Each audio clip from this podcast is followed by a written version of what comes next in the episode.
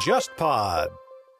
您正在收听的是由喜马拉雅托管的《忽左忽右》中国版。我们欢迎你在泛用型播客客户端重新搜索订阅“忽左忽右”，不要错过我们每一集的精彩。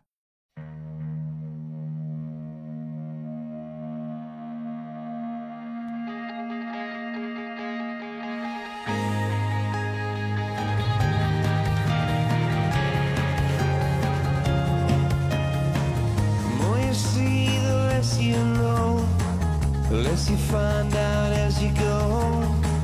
And you much more. 包括我请北岛老师他们当时做那个诗歌专题，我还请了一个视觉艺术家，就马良老师来将诗歌艺术化。那个专题制作费用是花了七十多万，然后苏芒签了字，现在想想都不可能。 They're advertising in the skies. Well, people 红 like 毯还没有开的时候，五点钟我们就收到消息，大量的飞机延误，这些明星可能都在各地拍戏啊，还没有飞回来。然后那个时候，苏芒就是对着苍天说：“ 我们这么多的人的能量，还不能上天吗？”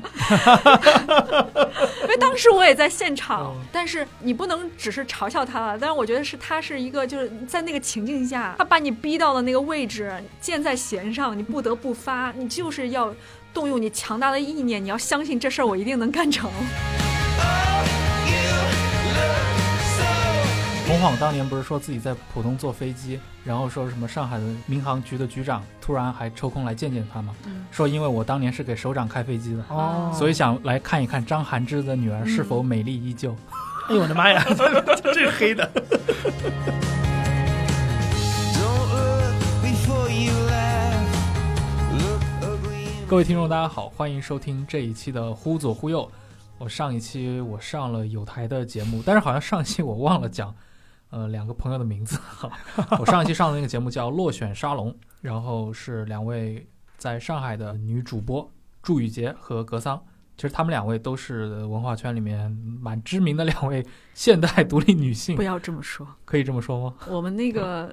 播客其实也没什么名气，其实你提不提大家都不知道。嗯，但还是聊得蛮开心的，嗯所以谢谢。这一期我们来回访一 下，所以请到了祝雨杰来到忽左忽右。嗯，大家呃，好。雨杰，你要不向我们的听众大致的介绍一下自己？哦，我现在就是疫情期间失业在家，然后因为我住的比较远，能出来这个聊天，我就特别的开心，这是我唯一和外界交流的一次 机会。祝雨杰有一个非常吓人的 title 啊，可以简单地介绍一下哪一个是吓人的？ 我吓人态度挺多对，的。挺多的。那个、嗯有一个，那个是叫什么中英文化交流大使，对是这么形容的吗？对，就是我一八年的时候，然后英国旅游局他们就做了一个他们亚洲地区的，就是各个局里面的人来一场很大型的一个。像开大会一样的东西吧，然后他们在现场就宣布我是他们的 influencer ambassador 这样的一个形象。是不是那次另一位是那个 Angelababy？ Angelababy，她是我们我们两个是有一次都是在那个梅姨访华的时候，嗯嗯嗯，然后他们也给了他这么一个 title，就是我们两个好像都去见首相嘛。哦，嗯所以你们当时是在中国见哎美对，在北京的大使馆，然后首相来访见了一次，然后我后来王子啊、女王的三儿子来的时候，又把嗯我叫去安德见了一鲁次。是吗？对，啊安德鲁那一次，因为他想见一些对中英文化交流有贡献的人。嗯，但是见王子就容易很多，见那个首相那次就搞得我还有点紧张，因为他说嗯你不可以告诉家里面你去北京做什么，直到那一天你才能跟家里说，就是你要瞒着家里。他为了嗯安全问题，他怕这个 现刺场可客能对你是个军情六处的任务一样的。对， 那是我第一次就是哦知道哦原来这个还要保密，就自己要买好机票或者车票去到北京，但是不能跟家里说我要去见首相，不能跟任何人说吧。嗯嗯，哎，前几年是不是那个江疏影也对是类似江疏影是因为她以前也在英国读书，她是在嗯武汉，对，武汉大学的那一次因为武汉跟英国不是有一些城市是有建立哦了联系，然后友谊城市，所以她是在武汉见了首相。所以你现在是每年都要回去一趟，回对对回一趟英国。回到英国，我会选那个天气好的时候，呃，上海很热，但是那边的夏天特别的舒服。嗯，呃，我会在英国住很长时间，然后也会在那边拍一些视频，写一些东西。好像这个身份是给到过你一些特权的，就是你好像是可以利用这个文化大使的这个身份，去到一些可能作为嗯游客很难对，触达的一些比地方如。说，呃，像伦敦的西区剧院，嗯，这个就是 West End，一般嗯、呃他们只给 BBC 的记者拍过，然后是给我也拍过了后台，然后整个演示了后台是怎么样运转的，嗯然后那些道具是怎么制作的，然后还让我一个人在那个舞台上体验了一把，就是一堆二十多个非常帅的男性呃工作人 员为我演示那个舞台的一个运转，我就觉得哎是特别是哪一个剧的舞台啊？呃《柳林风声》，当时是在演这部戏，那有些戏会换嘛，嗯嗯，然后包括很多像什么庄园啊这嗯些也会给我开放，像我和梁文道老师就去拍了，呃，查斯沃斯那个庄园，等于是像这样的，因为你要一个美术馆关闭或者是庄园关闭，这个对他们的成本都会很高。是的，我前段时间还有一次那个上海那个贝浩登美术馆，嗯，晚上午夜闭馆之后，就是有一个朋友就带我们进去参观，就体验了一把这种秉烛夜游的这种感受，还是蛮爽的。嗯对就可以想象你在英国那段时间，对，就是自己独享一个美术馆的那个感觉，全是大师的作品。对，就是可以跟听众大概的对了解一下，就是呃，像雨杰刚才也介绍了自己的嗯这个经验嘛，你过去是在时尚杂志里面出身，但 是提到一段最特别怕说这个，然后就是有一种嗯呃被钉在了时尚杂志的耻辱架上的一种感觉，因为我做过女性的这个时尚杂志，但你现在的身份是作家的身份吧，我觉得自己现在更像一个写作者吧，嗯或者是生产内容的人。但你会和很多中国的国内的作家们经常进行交流，嗯，就是至少是大家是在一个圈子里面。我也听你好像吐槽过，说陆内啊、李伟长啊这些人见到你会不怀好意的，损我两句是吗？对，，比如说，哎，那个朱小兔是我们上海的名媛，那个是对那个有一次就是路内会这么说嘛，嗯我就特别生气，因为我觉得我自己肯定你是首先觉得自己有被冒犯到吗？我觉得我肯定不是名媛了，因为我在我心目中名媛是一个特别不是贬你，义你都贬义的词，你都已经啊，你是觉得名媛是一个贬义的词对，为什么？因为很浮夸，然后好像很爱名利场，很喜欢社交。那你看，明显我是一个住在乡下的人， 但是路内他的意思就是说，他们做都是土锤，做过时尚杂志的人，那个嗯我呃他觉得觉我觉得这应该是一个像名真人。心的话。我这不是冒犯陆内老师啊，我觉得陆内了也好，小说家的话我都不李太相李伟 信。长老师也好， 就是这些小说家都挺土的。他们也许提到时尚杂志，这样说真的，好吗？路内每次他以前就老说什么那个，一想到你们那些什么时尚女编辑、什么女呃魔，头嗯驱魔对头，他说就是见他们觉得很有压力。对啊，内心他说可能会我可能会被鄙视，是不是腰带带的不太对，然后这个穿的衬有衫问袜上题。得子太土袜子了穿错了我。在想，他们是男性是真的吗？是认真的吗？是真的会不自信吗？我觉得是呀、嗯，就是他们接受到的信息，你不知道他们接受的渠道是哪儿。对，他们可能是看电影，比如说看嗯那些什么穿普拉达的女魔头，他们会真的把它对应到现实环境里面来。嗯，他可能真的会觉得你会审视他，尤其是见到一个就是非常美丽的，然后打扮的非常得体的，又是时尚圈出来的这么一个谈吐又很好的女作家，然后他知道对方是一个见多识广的人物，那他肯定会考量一下我今天衣服有没有穿错，或者巴拉巴拉。对，所以你一开始那次就是你跟我吐槽说什么，你觉得有被冒犯到，我还蛮吃惊的。我不知道从女性的角度会是这么来看待这个问题，我是觉得这个应该是个贬义词吧。你会可能经常遇到吗？我我是不是因为就是时呃看到一些就是对我书的评论说，因为他是做时尚杂志出身的，然后所以一些这样的消极评论，啊，所以导致我对，认因为你会写一些跟艺术相关对的话对题或，者是其他的一些随笔吧。我觉得嗯好像这个身份对我来说一直是个枷锁。就是大家会假设时尚杂志是那种浮夸、肤浅的衣，香鬓影、觥筹交错的一种形象就对，出来它是了一。个名利场，但是这些人是没有内容、没有深度的。但嗯。这是个误解吗？还是说是一部分事实？我觉得可能是因为我自己写东西吧，或者我做过媒体人，嗯我是一个特别敏感的人，我会在别人的一些这个细微的微表情上面，或者是看到一些蛛丝马迹。当哦别人介绍我是一个时尚杂志以前的女编辑的时候，我眉头我一扬，我觉得那种表情，它不是真的是在肯定，它会有一，一种很复杂的情绪在里面，他嗯会有一些突然之间那种想象在里面，对。就瞬间的一些想象。对，因为我觉得好像大家对时尚女编辑真的有很多那种嗯想象吧，比如说是不是跟名利界、什么商界，然后有非常密切的联系，嗯然后是不是一手掌握着很多什么 情报八卦，然后很势利，人人都想当邓文迪，然后。就是对那种 想象。嗯它它有点像看影视圈的那种感觉没，错就是你这个人可能是毫不了解这个圈子，嗯也没有任何，比如说在影视界的这种熟人，嗯，但是你会认为这是一个呃很混乱的或者一些被污名化的印象在里面。嗯对你好像是之前前段时间在自己的豆瓣主页上发过一篇日志，嗯我看好像情绪还蛮激动的。当时是遇到什么事儿 吗？对，我觉得自就己在被吐槽这个事儿，被钉在了时尚杂志的这种耻辱架上，因为我做过时尚杂志，所以我当我想在做一些其他的内容的时候，嗯然后别人都会用一种有色眼镜来看待你，我觉得这个是让我心里面很不舒服的一点。然后他们会想到你是做时尚杂志，你都是被宠坏了的女孩子，嗯你是在那种物质堆里面成长的那种女生，所以你一向都是很物力的，想要嫁豪门，然后想要得到名利场的一些认可。嗯我觉得这个好像是一种偏见。刻板印象。对，哎，但是在时尚杂志里面，难道这种现象不存在的吗？我觉得肯定是有啦，确嗯实是，呃，我也看到很多人确实因为这个职业，可能他得到了更多的机会，比如说他可能就比其他人认识的这种投资人的机会就多，嗯所以很多人都去创业了，而且拿了不少的天使投资啊你什这个么的。好像意有所指啊。 也没有了，我挺羡慕 的。嗯没有啦， 就是嗯、呃还有嗯，也有就是嫁豪门的，哎，确实有嫁豪门的，嗯，所以它会出现在时尚杂志的哪个？部门吗？嗯对啊， 我觉得有编辑部门，有有女编辑，但长得比较漂亮的女编辑，嗯然后确实是有这个机会的。哦有有有，我还以为做内容这块反而是离得最远的。嗯、内容因为分不同的内容。嗯， 内容分为时装，然后美容。像我们是嗯最土的一个部门，叫专题嗯。我们这个部门，我觉得一定要跟大家聊一下。我们这个部门就是李海鹏说的那个妓院里面或者怡红院里面弹琵琶的那个部门，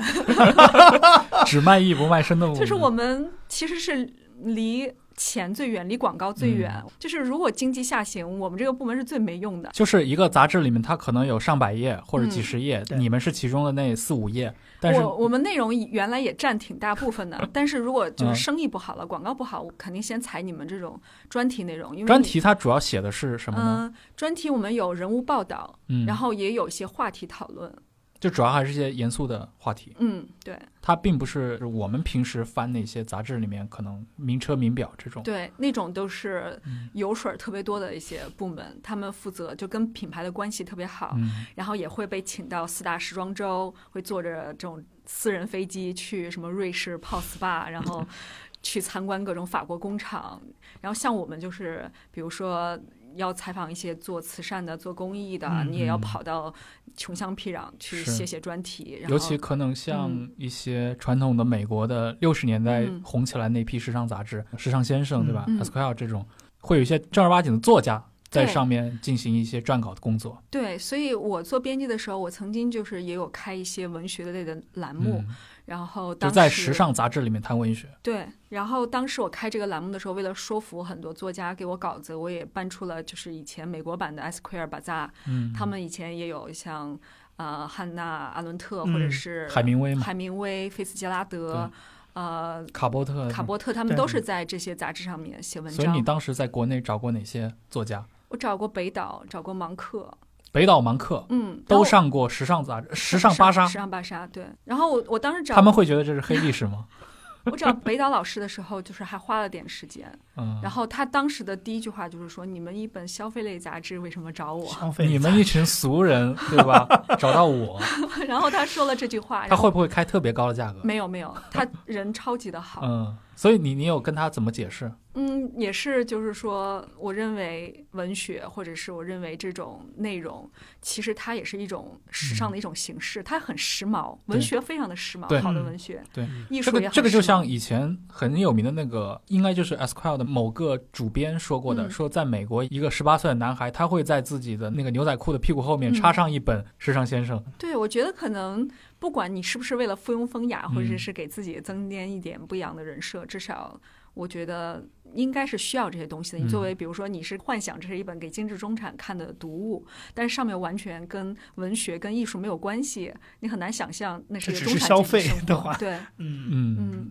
你记不记得我们有个共同好友说，说这是 GQ 这样的难刊做这个非虚构报道，他是觉得是个特别好的事儿，因为他觉得一个是调性非常相符，因为难刊嘛，然后这种硬的东西其实就是你们刚才说的那个酷的感觉，另外一个就是相比较那种纯新闻的刊物。这样的一个烧钱的部门，它的经费压力也不会那么大，因为这个活的整本杂志活得很好，养这么个部门没什么问题。对，上面嗯贴的都是什么百达翡丽的广告。对啊，对啊，里面中间插上一个非常有社会价值的一条一一几配的但报我觉得道，中产就应该关心这些啊，难道嗯中产天天都他这个逻辑应其该实是对的。而且我觉得之前时尚杂志做这一类选题是一种嗯天然的优势，嗯就是我们有整整一个月的时间，甚至多于这个时间，你可以去筹备，是嗯去策划，然后啊你可以调动很多的资就是源，做的很扎实的那种。而且像我们是非常注重视觉化表达的嗯这样的一个杂志的话，我可以让他们这些文学重新赋予他们一些新的生命的形式，嗯比如说我当时就把文学是又拍成了平面大片。啊我可以调动中国一线的时装摄影师和一线明星来演绎这些小说里面的内容。这个其实前几年那个《时尚先生》的中文版，他其实做过那个系列，每年九月份叫对对对，巨巨匠匠啊与与杰巨匠与杰作，杰作，对对，我是在大概也是很早，就是十年前开始做这样一个栏目，叫做文学平面电影，啊，然后算是一种首创吧。嗯但是这个就比较烧钱了。我比较幸运的一点就是你处在那个 能烧钱的时代。时尚杂志经费济上行的时候，嗯然后用我广告部门的那个同事的话，就说当时他们坐在办公室里面，什么都不用去干，不停的接电话就是来钱，而且小单子他都不愿意 接。就那时候赚钱太容易了，就广告，因为你是对巴扎，然后别人打电话说我要那会儿上还没有那么多的时尚 UP 主，没有那么多没自有媒体来瓜分而这且些。很挑剔，嗯就是你买我三期，我都不愿意跟你聊，这是我同事跟我说的原话。嗯然后你不是一线品牌，我也不愿意跟你上，我我觉得你品牌不够我们的这个调性。对，而且确实，时尚杂志对记者是最慷慨的。你其实你说你在专题部门嘛，我也给对时尚杂志写过稿，我给那个 L 和 L Man 没都写过嘛错，他们给的经费真的是我当很时高给这些小说的稿费一篇是一万块，嗯而且那是七八年前了。一般多少字啊？嗯，一篇小说大概在四五千。对，那挺，嗯尤其是那么多年前，那一个字两块以上的嗯，这个价格，因还为有据我们都知道嘛，对，像中国的城市白领心目中最好的媒体，像财新之之类的吧，对吧？那个嗯千字是两百五还是三百？之类的，反正就是就反小小记者过得很苦日子。财啊，我们那么多朋友过去都是财新，但是苦逼的真的是，对，更不用说他们给到那个撰稿人的价格没了，错真的是滴进土里面。那会不会是我比较幸运？就是当时我的主编他就是还挺欣赏我的，就苏嗯是芒吗？ 对。然后他可能有一个理念，就是要给这些知识分子足够的体面。你要是给啊钱少了，好这个像理念真的是我们不很够尊重人家。是的，是的，然后包括我请北岛老师他们当时做那个诗歌专题，我还请了一个视觉艺术家，就马良老师来做这个将诗歌艺术化。啊，然后我整个那个专题制作费用是花了七十多万，七十万做一个杂志的专一个题专题然后苏芒签了字，啊，就是现在想想都不可能。呃，不可思议！你对现在如果放到今天啊，一家新媒体不要求你一年给我赚七十万，都已经是对，对吧？烧高香了，你而且更别说他拨款七十万给你而干啥。且你回到我们一开始聊这个话题的点，就觉得很不公平，因为其实那些自己觉得很体面的媒体，其实不会这么慷慨的去做这么个东西。抠我现在就是超后悔，嗯我那时候一把好牌，我应该再多做点好东西的。但是那时候你会想，永远都是明天最好，你怎么知道有一天经是济的下行了，是的或者是时尚杂志竟然衰 落衰落了，对，那现个时候在我其就觉实嗯得太简单了，对我们来说就是做好东西的机会。你们的预算高，而且你们那会儿的可能那会儿的主导者的眼界也不一样。那个时候你做 high culture，大家嗯是买账的，对你进去的时候，应该还是苏芒在做主编的时候，对他他还在实际操作这些选题的时候。对那个时候我还会跟他就是讨论一个具体的标题，嗯然后会打得头破血流那样。当然，你进他的办公室确实能感受到像电影里拍的。可能那个时候也是因为你，你作为一个女性杂志的主编是非常有权威的，嗯你，确实可以决定一个明星上你的封面，他就成为一线了。然后所以嗯经他之手，像什么黄晓明啊什么的，第一组大片都是他嗯亲自带人去拍这的。也是为什么今天苏芒还能够拥有那么大的号召力。对，他我觉得在可能当年那个时候，一个女主编一拍桌子，谁上谁不上，那就是非常大的一个，包括嗯流行趋势也是，嗯，谁家的衣服上了这个杂志，可能就是真的今年就是它的流行趋势就定调了。嗯，既然提到了苏芒老师， 我觉得很多听众都很好奇，就是他应该是时尚圈里面公众认知度最高的人之一了吧？嗯可能除了最早跟零四零五年当时超级女声那个时代，当时那个 L 的小雪，小雪对嗯她作为评委上了嘛。但是你要论后续的一个持久的影响，以及尤其最近几年各种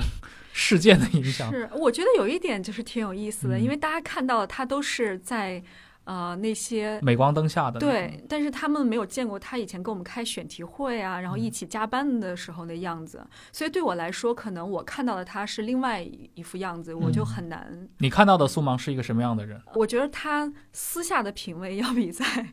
那种公开活场合动上面要品味好很多。比如说，他跟我们开选题会的时候，他会穿的非常的优雅，嗯，然后穿的也非常的简洁，可能就带了一个胸针。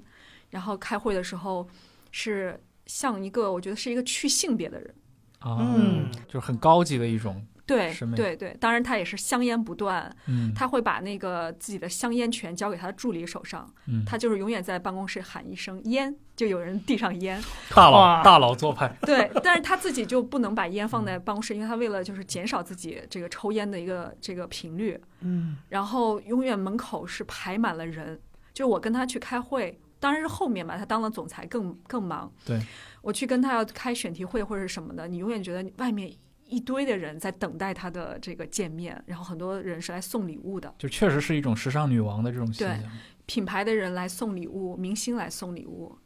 嗯、然后还有很多人等着他签字。然后我觉得那个时候，就是因为他的办公室全透明的，是个玻璃状的，就很多人都看到我们在里面在讨论选题。哎，我很好奇一点，嗯他那个时候做主编的话，那就是整整本杂志从时装到配饰到你做的那些就是文化很有深度的，全部都是他来定，他都会参他与都，会参与。而且他是一个还挺有意见的人，所以他当主编的时候，整个杂志非常有他的气质。他参与到什么程度？比如说杂志要拍呃封面，要拍这个呃巩俐，他就去现场给巩俐系腰带。嗯啊，他是认为这样的腰带好看，然后他就会事无巨细到这个程度。感觉他这个微操也挺多的嘛，这不应该是有专门的造型师去干的事儿吗？嗯，他觉得我的审美我比很造型啊重视，我很重视这个选题，然后我觉得这个不够完美，我一定要达到我的要求。嗯，所以那个时候我做专题编辑的时候，我就觉得我是一个写字儿的，怎么老让我去给明星或者给一些名人拍摄，然后还要让我给他们弄衣服、弄珠宝，我特别烦，我就去跟他抱怨。然后我当时胆子也挺大的，我可能是为数不多的敢去跟他去抱怨拍桌子的人。我就说这事儿我不愿干，我就他就说我自己做了二十年的杂志了，我现在是主编了，我不是还是亲自给明星穿鞋，你为什么不能做这事儿？嗯就把我一顿的给怼回去了。嗯，嗯，哎，所以你后来看到很多，比如说公众或者自媒体或者一些其他渠道、社交网络上的一些八卦，嗯比如说也会经常议论到苏芒，你觉得你看那些符合你印象中的他吗？我觉得人可能很多面吧，当然那些报道我自己就是觉得是充满了对时尚杂志的偏见，还有对想象。嗯我觉得可能大家心目中都不喜欢那种邓文迪式的人物，嗯然后因为他又跟邓文迪、章子怡他们关系特别的好，是不是大家就会想象？但是我能理解为什么他跟就是章子怡的关系那么好。当章子怡遇到那个泼墨门那个时期，嗯就是完全人生和事业出现低谷的时候，苏芒是第一个让他上杂志，并且写了这个事情，帮他去澄清这样的一个人。当时媒体都躲避这样一个选题嘛，嗯哎，谁愿意你惹麻看烦？这就是很典型的，就中国的媒体还处在一个偏精英化的没时代错，，嗯它没有那么多的渠道可以发声的时候是，像苏芒这样的人，他在这种舆论事件当中的一个决定性作用。嗯，对，所可能以现在明星是靠自媒体了，对现在可能对他的渠道太多了。嗯，或者他觉得时尚芭莎很权威，然后他来说这么一诉说自己的心中的委屈。就是我们的这个听众挺年轻的啊，就泼墨门这事儿他不一定知道。你你要太老了，你要你要说一下吗？简稍微单说解说背景，好哎解释一下像具体就是大概章子怡得罪了什么人，当时比较有权力的著名的人那谁谁对对对谁，然后他就这能播吗？ 管他呢，对，他就得罪了什么人？他其实也就是在然后北京他在的几个银泰的那个广告嗯啊，就被是人泼了墨水在上面，这个就是挺像一些严重的影响了他自己的商业形象，嗯。然后这些广告就被撤下来了，当时他的事业就停滞了。哎，这个逻辑到底是什么？其实我当时第一时间看过这个新闻嘛，其实我当时不太理解的。嗯，我理解的这不就是有一些就跟你本人私人恩怨对啊，对其实吧没关系的嘛，你被泼了又怎么样呢？嗯，我觉得可能是怕他愈演愈烈，啊，是一种商家的一种自我止保护损。。，对他可能觉得，如果我不撤下来，可能接下来有更严重的打击。接下来就这是是什我么自己的猜测，什么黑衣人上来砸对什么玻璃，有可能。 然后嗯另外就是，大家也说不好，那个背后做这个事儿、敢做这个事儿的人，可能他的权力嗯很大，那是不是不愿意得罪这样的人？反正就是直接的后果就是章子怡那段时间她的商业利益肯定是受到了非对，常大的甚影至响。可能都没有戏拍，有一段时嗯间，所以他可能后来又是什么自己做制片人啊，哇哦，嗯，原来这个还是挺复杂的，对吗？嗯嗯，就是大家想的其实是比较多的。我觉得应该是想比较多，但是我们因为不是做新闻出身的，所以嗯当时苏芒就经常说，我们就觉得我们这些女编辑们，她认为我们是活在非常美好的一个环境里。一个泡泡里面对她有的时候可能她知道一些八卦，她还都不愿意告诉我。啊，就是他自己可能是知道这个嗯更内多心，对她经常跟我说，就是你不要了解这些了，或者嗯是、知道多了对你不好。对，一个是她认为她要替这些明星朋友 们嗯，保护 keep 隐私 secret，、嗯，她才能一直在圈中人缘那么好。嗯另外一个，她就觉得我们这些女孩就子是小朋友嘛，嗯不，想伤害你们，对你吧们就活在你们美好的想是象里，嗯挺知好的。道太多真相可能对身心不利。对，我觉得他还蛮大胆的。比如说你刚刚说到他是第一个重新让章子怡上杂志封面的对，嗯主编，那这个事情上了之后，其实也是一种赌博嘛，对，对杂志是没有有后续的一些影响的。我觉得还好，最后没有。后来章子也逐渐的，不是又有出来拍戏，然后出了一些作品，嗯，因为章子怡也很有能 量。这事儿大家有淡忘了。嗯，对，所以我觉得可能他胆子是挺猛的，因为我跟他姐姐关系特别好，他姐姐就嗯经常说他就是一个个人性格就是这样。胆子大的人。嗯，我觉得中国媒体里面能够接触到非常多的劲爆话题，就有几类记者吧。嗯一类是那种跑两会的记者们，然后进出什么青瓦台的记者们，对吧？也有偶尔发发朋友圈什么。什么文大统领的新年礼物收到了这种，另一类就是你们时尚记者了。好像这个名利场毕竟是一个，交织的一个圈子，嗯就是大家都有兴趣，同时又都是一些语言不详的嗯素材，对吧？大家可能在什么天涯上扒到了一个东西，完全就是你也没法判断它对不对，嗯，同时也是一个盛产阴谋论的领域。嗯，其实这块的话，你在做时尚杂志的那几年，你觉得是这样子吗？就是你们会不会说每个月都能够知道一些很劲爆 的内幕啥的？还是挺多的。就后来有啊的确实时候很多，看到那些狗仔拍到一些东西，可能在那个狗仔拍到之前的两嗯三个月，我们已经都知道了。都知道只了是啊像我们这种媒体性质，我们不会说这样的内容，我们永远都是给人家还是写的挺光明的。这就是涉及到一个问题啊。就上次我们其实跟当时跟何涛也提过这个事儿嘛， 嗯，就是名利场的报道在中国其实是没有的。对，就中国的这嗯个时尚杂志也好，包括他们像 GQ 也好，包括像芭莎，或者说赫斯特的一些旗下的媒体，在中国就是是一个伪名利场的报道。我们是有一种契约在里面，就是大家没有公开说明的一种潜规则。哎，但这个在美国也是一样吗？嗯、我觉得他们要比我们好一些吧。他们还是会报一些，你像维恩斯坦这种，对吧？那个对是那个伍迪·艾伦的儿子对嗯纽约客嘛，报，对纽文约字客版爆是出纽约来，客法，他他妈就真的敢捅这种窟窿，就维恩斯坦这种一手遮天的人，我们一个可能就是胆子小，还有就是上面也不允许吧。嗯，就是复杂的理解理解，理你解别忘了我们这个复杂性，就是它对还是好多方控股的这么一个传媒集团。对啊，，这个其实需要跟听众稍微解释一下啊，就是其实时尚杂志相对来说看上去好像离这些圈子特别是的近，但其实你从它的安全性上来说，我觉得他们真的是属于安全系数最弱的，嗯，因为你看中国做的最好的一些时尚杂志，基本都是外媒背景，对，尤其像你像那个康泰纳仕也好，赫斯也好，都是外他都媒没有外跟资进来的，康泰纳仕应该没有和国内的搞合资吧，它是一个真正的外资，好像它还是不像你们呃你前东家的时尚集团那样。嗯，这个相对来说，做时政新闻的这些我对们胡奶奶的财新，对， 那这种都是本土力量成长起来的还是不太，毕竟是个外资，它在这个话语体系当中其实是挺弱势的。嗯对它你不像在美国母公司的时候是很强势的舆论场我当中。们就是个浮萍，是吧？ 要格外的小心，就你对也不知道踩到哪个嗯雷。对对嗯，出同样的事儿，啊人家胡奶奶的能量是可以摆平，就是没如果错，时打尚两杂个志电，话可能就解决的事儿，时尚杂志说不准了。可能就退出中国了。我们自己都自身难 保，对吧？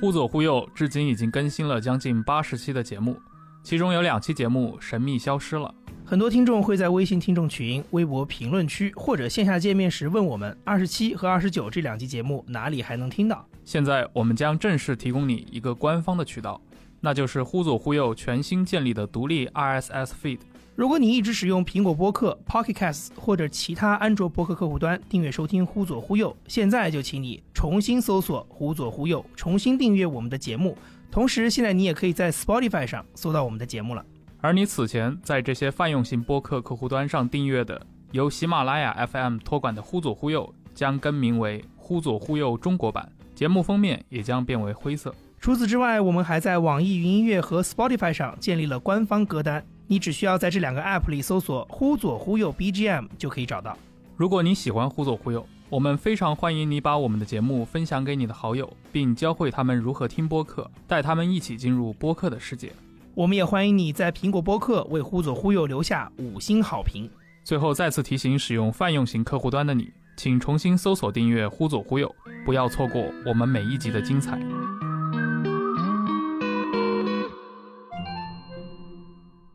你大概是什么时候离开的？我是一五年，为什么离开？我完全就是个人原因，就很多当时很多人猜测说我什么拿到了风投什么的，哎，等一下，等一下，你当时在时尚圈的影响力有这么大了吗？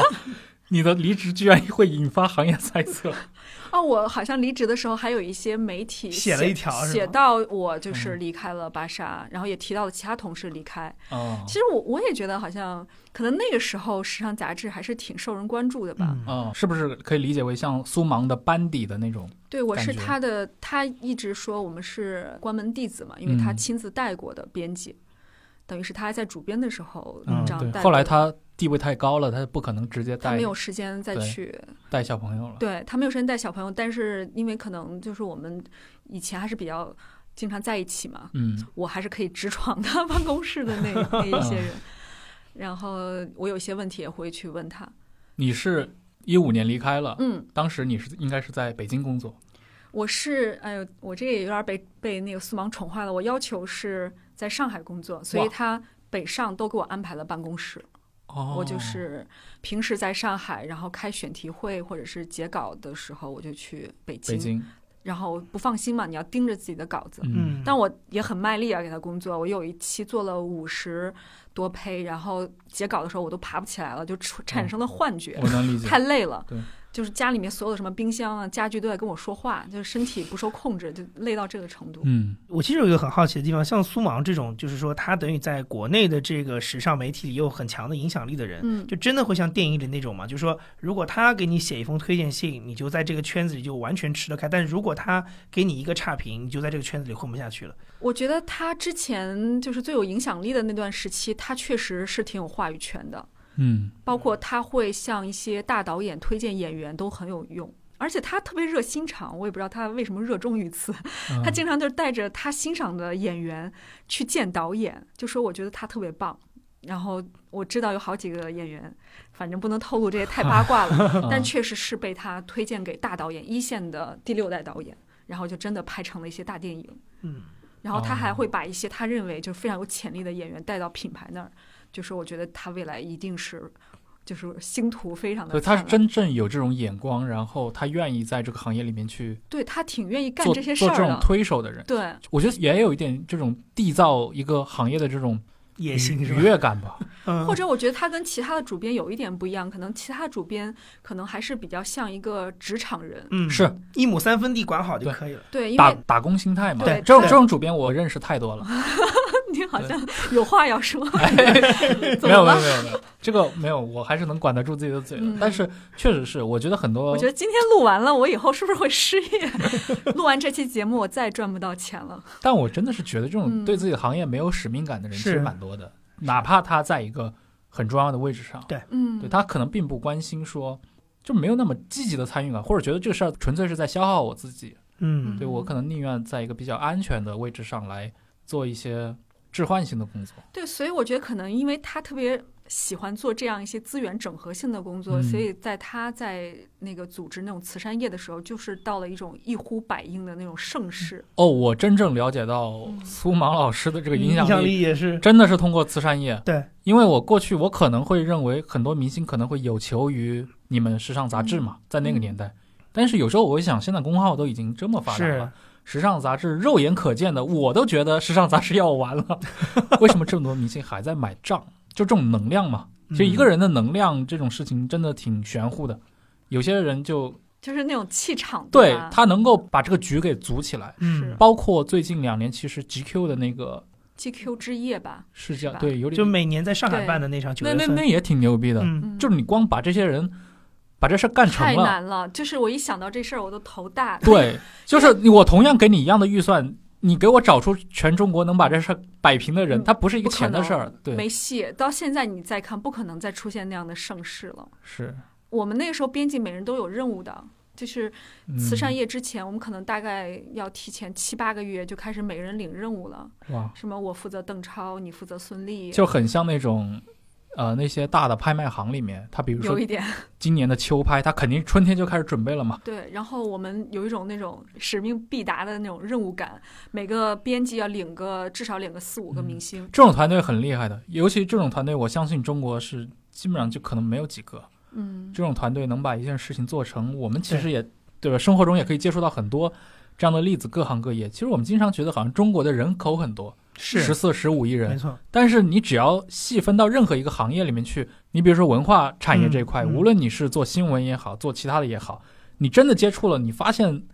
能干成事的，或者是的，就那么一点点。用最庸俗的词汇啊，就是说有本事的人真的就非常少的一些人。嗯就是我觉得，其实像这种你感觉是一个资源集中的行业，但是其实里面有很多个体，它是一种就是刚才说的打工者心态，他的想法就是我把这个事儿弄完就好了，他是很斤斤计较，比如说。你的工作时间嗯跟我的工资、跟我得到的东西之间的这个关系的，他不我会有那准种点使下命班感，对准他点下不会班有那种使命感，说对哇，我要就因为废寝我忘食。我站在这个位置上，我有这么多的资源，我有这么多的能量，我要去冲一下，去做什么？他哎，没有，这个其实就是人和人想的事情其实不一真的样是，真的是，而且嗯取决于，比如说你是在一个一线大刊里面，你是有这个动力，因为你周围可能都是这样的人。我那个时候也有点魔怔吧，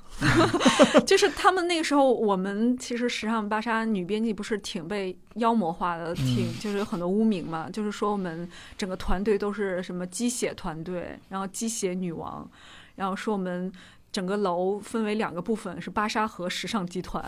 然后我们哎，你能简单的给听众介绍一下吗？所谓的时尚集团大概包括哪些刊？啊、整个时尚集团有 S Queer 就是时尚先生、嗯嗯男人装，时尚芭莎 Cosmo 就是时尚，还有时尚家居、时尚旅行，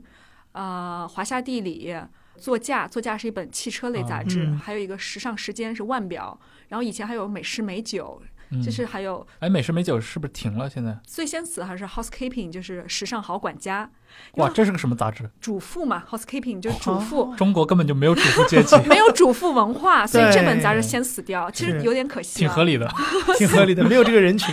对，然后一个这个虚集构的团人是从一个小小的胡同里面，一个四合院里面发哎展起来的。我这听就过你嗯是说那个故事，说嗯什么苏芒坐在那个胡同院的门口的一个什么桌子上，是他吗？苏芒是，起家的时候，呃他是那个最早是自己就是骑着自行车去各个品牌卖广告，跟人家嗯说我们有这么一本杂志就是。那会儿是那个刘江在对管对对对的时代啊，嗯那那是什么时候啊？两千年还是九几年的时候，九几年的时候嗯，那是刚刚的出现时尚杂志怎么嗯中、进入中国，然我后可以想象得到大家那会儿，真的是蒙古开天地吧，就对，是苏芒一个人，就是嗯今天想象中的一种时尚女魔头，当年是骑着自行车在北京的胡同里走家串巷， 对推销她的卖广告。对对但是筚路我蓝缕了。但是我听过一些前辈们说，嗯就是当年他们都觉得，就是苏芒是一个特别时髦，就是特别那个高级的生活方式，因为他当时是住在了外交公寓里面。嗯、因为他哎，这个方面就说吗可以说，因为他她的丈夫先生是法国人，对是所个以法国人，他当时就是住在外交公寓，嗯然后只有他每年是有一个月的去法国的假期。哎，你我说到这儿， 你你要不要辟辟谣啊？我认识你之前，我听过一些八卦段、段子八卦，，绯闻认为她的先生是一个好像是哦很有能量的时尚圈的法国人，对，没有啊。我觉得他们两个就是完全不一样的人。嗯就，他的先生，所以你接触过的背包她的先客生是一个什么样的人？背包客活得很潇洒的法国人，就是一个背包的人。对，非常至真至性的一个人吧。他跟时尚圈有关系吗？毫无关系。毫无关系。嗯，就是苏芒，就是完全靠自己，特别独立自强的一个 女性。然后她有次跟我说，我先生说我想住别墅，她说那我就努力工作，就买了个别墅。对，这个是我跟祝宇杰认识之后，对我认知颠覆最大的一件事儿，因为我其实离媒体圈是非常近的，对吧？。嗯对，但是我还是受到了这些我信息现的。在都觉得，大家有的时候都会觉得，说我是不是在帮他说好话？上次有一个人也在啊讲说，天哪，你为什么替他说好话？我在想，我也没有啊，我只是说一说我看到的他是怎样的。嗯而且是不是而且，关于像苏芒先生的这些八卦不真实的这些八卦，嗯嗯还真的是圈内传播挺广的是吧？对也很正常吧，可能就是那种大神家秘对感，对猜测那种充满了这种就是曝光度很高嗯哎的，根本原因这种还是现因为象我们离时尚太远了。嗯这倒是就这些写文化的记者，所以路内说的对，我们真的太土了我觉得那个就是大家不是看到很多影视剧是写嗯什么时尚圈的这种，我都看了后都觉得特别不真实，特别悬 浮。哎，等一，下，哪些剧有？哪些你觉得不真我实？有点想不起来那些名字了。就不是有很多嗯电视剧、电影，就是啊、描国写产的对吧？中国的这种 时呃尚那那圈那的生活。那不是你们圈子的事儿，那是任何的。他拍一个医疗剧也也是假。假，也是假。 嗯哎，但我我刚才回到那个话题，就是会不会是国内现在，因为你像苏芒创业的那个时候，其实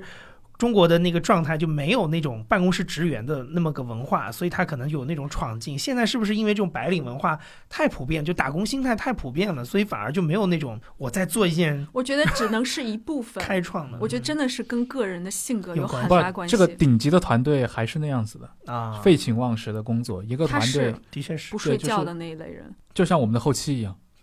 我但们是我真的觉是得真的是我这觉个得还有我我我我一定要说一下，就是我们这 个制作总监是吧 JustPod 他现在弄了嗯这么多节目，十几个节目了，对对吧？就我们的后期的那个嗯总监王老师同志，废寝忘食不睡觉，我现在都在考虑要给他买个保险了。哎，你知道有一些人他不工作他会很不舒服，对对像对苏芒就是他不工作他要憋死了，这个可能跟嗯人的生理是有关系的，有些人就天生他睡得精就力也少，很旺盛。他就是比如说放三天假期，他必须有一天要坐在办公室里工作，嗯，要不然他没有后安全感是吧？他享受。嗯然后比如说他去一些非常漂亮的，可能意大利南部一个小岛，嗯，然后三天他就来回，他就不能在那儿多待，他觉得待不他要住了嗯，当然他现在不是这样想法了，他现在走向了我以前的那个呃我喜欢的一种生活方式，但是那个时候他真的，我觉得我们整个团队都嗯像着魔了一样。大概也是因为时尚杂志那个时候也确实很有影响力，嗯你做一个选题还是能有一些动静的，你那种职业自豪感，你自己出书是不是也是在你在时尚做的那个？嗯，是吧有有平衡一下我浮躁的心情吧。哎，不是那会儿你怎么能同时保证自己又在做编辑又在？写一些自己的内容，对你那些内容是发在杂志上的吗？还是说完全没有完独立全没有出来发发过我们的杂志。你最早是写哪一类的？我最早，比如说我写过一些手艺人的故事，那完全就是自己哦的喜好。嗯，我觉得那段时间在杂志有一点点浮躁，或者是有一点点迷失自不我。是听上去好像感觉还挺闲的嘛，居然有空那个没有，就周末倒腾自己哦周末的。我就去拜访一些手艺人，观看他嗯们，去观察他们如何工作的，然后得到一种巨大的平静。我还挺羡慕，因为我觉得做专题，你就是不断的在换选题，不断的换采访对的领域。我经常有一种感觉，我没有在一个上面可以深耕过。对，哎，所以上期我们聊讣告的时候，你说什么温州那一带写讣告的，是那会儿接触的吗？对，没错，就是那会儿。嗯。嗯，哦，这种选题真的很不适合放在时尚芭莎上。芭莎不会要的，我知道我们要什么，那你当时发在哪儿？豆瓣儿， 所以我是个异类吧。我那就个时候纯，变成 side project 了。我那个个时候人在兴芭趣莎上班的时候，他们老觉得我就是跟文艺青年。对，然后还被嗯损我，哎，所以一本时尚杂志里面的文艺青年，是不是这个记者圈里面最容易被污名化的一个群体？嗯，本身时尚杂志会被外面污名化，然后你作为文艺青年会被在本单杂位志里面鄙视链的底端哎， 这个其实我体会过，因为我长时间做文化记者嘛。但其实认识我的人都很清楚，其实我身上的文艺青年那种印记没有那么重。对，但是我们过去，比如说一些做别的条线的啊，偏财经那些记者，他一听说你是做文化记者，就自动把你带入到文艺青年，就老问你写不写诗这种问 题，嗯我就很恼火。我那会儿的那种感觉，可能就跟你听到路内说你你特别是名媛是一个心态，所以你一说这事儿的时候，我特别能懂。嗯，它其实也是一种刻板印象嘛，嗯对，它会脑补出一系列的行为放在你身上，觉得你这个人不接地气。对，就不实际嘛。但但我说实话，你觉得你现在实际吗？你觉得我现在仍旧不太实际是吗？ 倒不是不实际吧，就是我觉得你现在过的一个生活，确实挺像很多杂志里面描述的那种那种生活啊，哪一种生活？住在郊区， 啊然后呃，你有自己的一些生活品味，嗯然后你会对很多呃自己关心的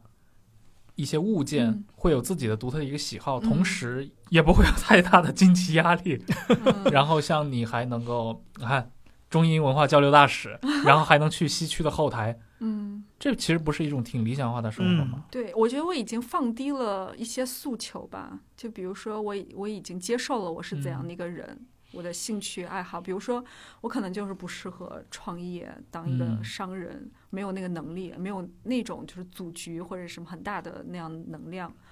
我要放弃这些不切实际的幻想，要接受自己，然后你就可以找到一个比较自洽的一个方式了。嗯但是我有的时候也会偶尔羡慕一下人家，我知道我不能成为他们，因为我有一些同事，他们都创业非常成功了，嗯，我是发自内心的觉得他们很厉害。哎，其实创业真的不是唯一的一条路，嗯，很多对人其实都可以活得很自在的，是像对像我们刚刚私底下聊天对吧？嗯像石康那种跑到西雅图 石康老去师学英语，学英语，然后玩帆船，嗯，人家好像应该也没怎么创业，对吧？对。这这人家在烧 自己那有一的段钱。时间是不是就创业成了唯一的出路？我觉得，我觉得我身边所有的人都创业，然后搞得反我也倒心是神不宁。我有段时间也是有点嗯被带偏了。不，我我可觉能得，我觉太得容易中受嗯国影响中国人的状态是他有的时候视野很窄，就是他嗯只能看到生活的某一个一条线的这种呃成长对方式，他不知道生活有好多种不同的选择。就是你这种也是一种选择，但是他就会觉得，哎，好像大多数人都在做那个，我不知道关键有这种，我不知道像石康这样能活得下来，就是可以这么对理解，对对吧？嗯他会这么觉得，其实如果你在，比如说你就只写评论或者写专栏，一样可以活得很好。嗯你如果真的把这个东西深耕下去，你能够持续的输出高质量的内容，同时自己的经济压力也不会很差。嗯，降你低欲望吧，我觉得没有这么强的欲望。我最近我觉得有时候它是就一把东个，西在闲鱼上该卖的就 卖了，我我是完全发自内心，我是不知道嗯我为什么以前要买那些东西，现在完全用不上，嗯可能也是职业的原因吧。过去你做女编辑会参加一些宴会，你要穿高跟鞋，你要、嗯，就是你在那个拿手包那个那个场域里面就我还很是容易买被了它很。多东西的，现在完全都用不上。你现在你有几年没买包包了？嗯呃，两年没有买过任何名牌包了。嗯，所以你两年之前是买了很多，我就是现在变成一个非常省钱的一个嗯人，断舍离。对，过去可能你在那个行业里面，你接触的，你一翻开你的杂志，你的桌子上，你旁边同事们用的东西，还有你办公室堆满了所有的品牌的一些新的东西。哎，你可提能，到这个，我说另一件事儿啊，嗯，时尚杂志的初阶的这些小朋友们买得起吗？买嗯，买不起。那怎么在这个圈里混？怎么会？我以前做专题总监的时候，我所有的实习生全是富二代，哦，他们都会开着跑车来实习，来帮着去干活儿，他就是喜欢，他就是喜欢。嗯，包括比如说，以前我们办公室里面出现过雅诗兰黛集团总裁的女儿，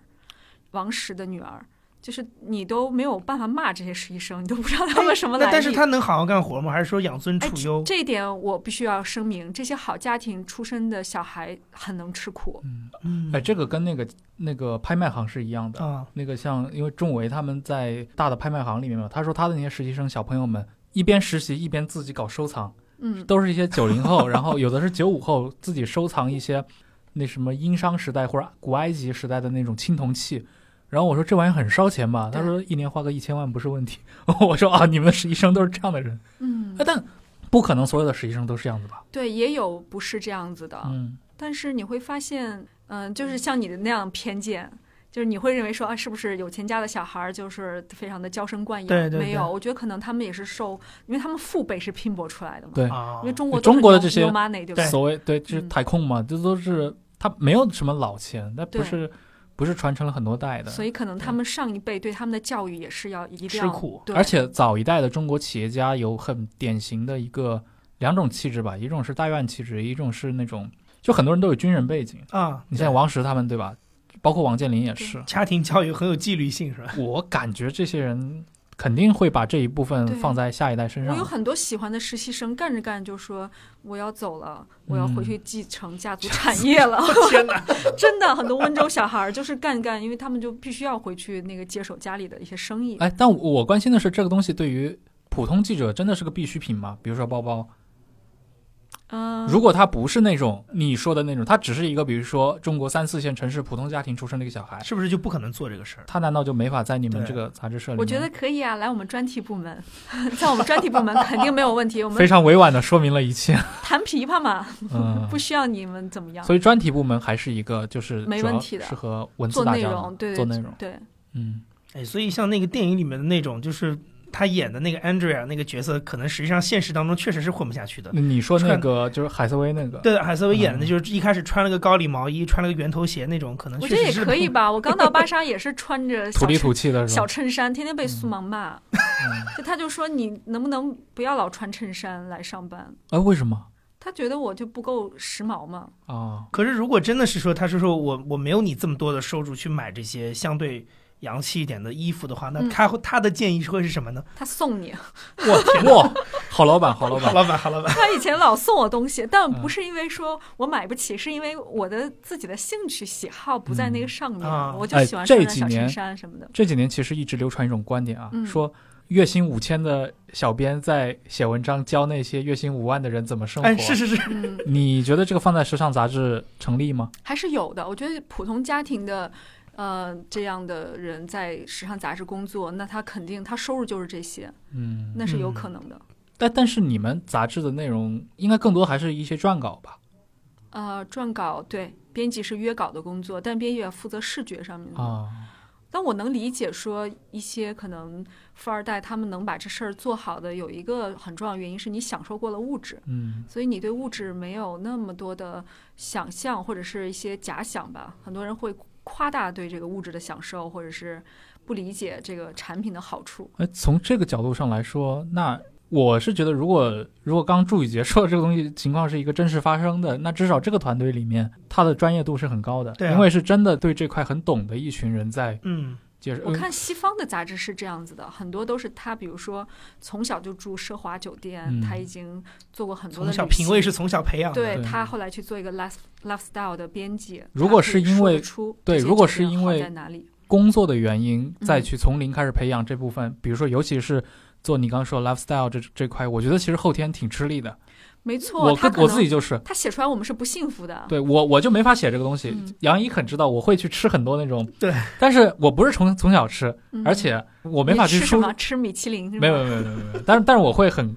就是我的那一套更像一种传统的，嗯就是像林语堂呀，那个像陆耀东呀，他的那套写法，肯定不是说像 FT 的那套嗯，对餐饮葡萄酒的写法。我昨天还在跟老戴聊嘛，啊，前天提到说 FT 那个好像最近突然出现了很多美酒美食的一些专栏，嗯而，且我看了一下，觉得质量还真不错。嗯然后老戴就说他知道啊，因为他找到了两个很能写的人。嗯，这两个人就是这方面很懂的，他是对真的有品位的。对，之前为什么不能看？这可能就是因为他们 的没找本到身合适的对人，所以就是你刚才提到“品味”两个字，“啊品味”这两个字是一个就是需要积累的、嗯积淀的，嗯不是有的时候不是一代人就能完成的。它是一个很难速成的东西。对，对其实写讣告是可以速成的，一真的吗？ 几个下午就可以教会。 但像你说的这种，包括像很多，比如说艺术评论，这个真的很难很难。嗯所以相对来说，更容易入门的评论反而是一些产业性的观察嘛。产业观察的话，你掌握了一套分析工具，嗯是对吧？你花一个周末，花几个周末，花两个月的时间，我很快我就可能成为这个市场上对信息资源整理最有了解的一个人。但是如果你涉及到一些很判断标准、对一些审美上的东西的话，那就不是那么容易了。嗯，你从一五年之后离开了时尚集团，算是离开了时尚行业吗？我觉得是完全离开了时尚行业。但你后面的这些，比如说你的写作也好，嗯你也会去写很多艺术化的东西。嗯，但艺术应该你是觉得不不是？属于对不属于时尚产业吧？嗯，因为我们很多人也会觉得艺术也是一个名利场，嗯、另外一种名利场的形式另。另外一种。对，但是我觉得可能艺术的名利场是一个比较小小众的，或者是一个小圈子的。那哎可能最只近是几年顶尖的那些才算。最近几年，艺术和时尚这两个名利场有没有一些好像在交互碰撞的现象？你看，也有一些网红的艺术展，对一些艺术机构出来，对就是他们走的就是那种潮流时尚路线，甚至会跟一些大牌做合作，嗯，看上去完全就是一家时尚公司好像在干的事儿。没错，我觉得好像现在变成了一个呃网红做展览，就是反过 来了嗯。正常应该是这个展览质量非常的好，变内成容非常好，嗯变成了一个网红非常受欢迎的展览，特别是在社交媒体上，嗯然后俗称网红展。嗯但现在是反过来，谁是网红，谁就有话语权，谁有流量，谁就可以操控这个嗯，呃做一些嗯线下的展览的这样一些机会。但感觉好像也是一个相辅相成的。首先，好像也是被那些艺术家们捣鼓出了这些 草间弥生奶奶，啊，对，草间弥生是一个就是网红的鼻祖吧？对啊，嗯，他先是在纽约做展览就红了，然后对后来我还写过这方面的论文，就是上海最先火的一个展览，就是一三年他在蒙马做的那个展览，嗯啊，那个是创下了票房的第一次记录。在那之前，可能我们的上海的艺术展还是比较平淡的。然后接下来你都意想不到最火的一个展览是什么？你后来有想过哪个展览特别受欢迎吗？我票想房特想别好的大卫霍克尼，不是，是安徒生插画展。哈，天哪，就是因为我当时要写这个论文，所以啊我就发现了，是因为中国人重视教育，他觉得这个是小孩儿可以去看的，所以父母都去买票，导致哦它是这在个哪展览票房就爆了。在上海的哪一个美术馆，我也哦想不起来。所以就很意外，所以你看，中国的展览能够火爆的就是两种，嗯一种是跟儿童教育有关，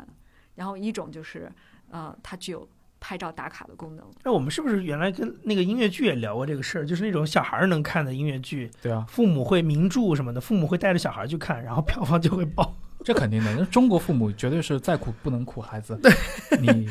一定是这样子刚。才说到那个网红的人，然后做展览，我就是想到了二零一四年有一个叫沃尔曼的一个艺术学院毕业的学生，他就是在网上假装自己过着非常奢华的生活，嗯，吸引了大量的人去看。他是中国人吗？还是他是美国人，他在网上面去晒，就有点像我们国内现在也有很多这样的网红嘛，就晒自己的生活方式，嗯然后让很多女孩子很羡慕，然后自己就收获了大量的流量和粉丝。他当时就做这样的事情，天天晒名牌、晒红酒、晒自己海外旅行，但是他其实不是富二代，他只是想要做一个像类似于行为艺术行为这样一艺个术东西。嗯嗯，他积攒了大量的粉丝之后，然后 Tate 就给他做了一个展览。哦，哇、后来他又来中国也做了这这样一场展览，然后他的首场的那个展览叫做《优越》，然后是在中国北京。 我觉得这就是一个很好的现象，就是他可能作为一个艺术呃学生，他是完全没有机会的。他通过利用这种 social media，然后积累了粉丝之后，反扑回来，就是嗯返回艺术圈，然后去做他的展览。但是他现在已经作品不像最初的那种，就是完全靠炫耀物质来吸引就注是意他现了。他现在的已整经个有的，社会价值，就是他做的一些对于女性、嗯，呃现状的一些思考和反思的这样一些图片视觉所以他个人的地位在艺术圈里面是不是也就不一样了。就我不觉是得素人他了嗯可能是很好的一个利用流量，然后打入艺术圈核心的对，例子。哎，国内那个葛雨露是不是有点类似？嗯他最近做了挺多的那种，就是一看就是蛮适合炒作的那种嗯行为艺术。我觉得挺聪明的吧，就对是可能利用了现在，就是大明赫斯特原来就说过一句话：我要永远利用这个时代的媒介和这个时代对话。有一些很聪明的人，他就可以嗯这样。包括蔡老师，你看他有一个团队的帮他在经营 social media，、哎，等一下，哪个蔡老 师？蔡国强老师哦，哦再往下嗯你一说蔡老师，我我脑中冒出十个好蔡几老个师。蔡老师，啊、蔡国强老师，嗯对我觉得他们都是属于就非常善用媒体的一些人。嗯，社交网络是这个时代的主流语言嘛？嗯，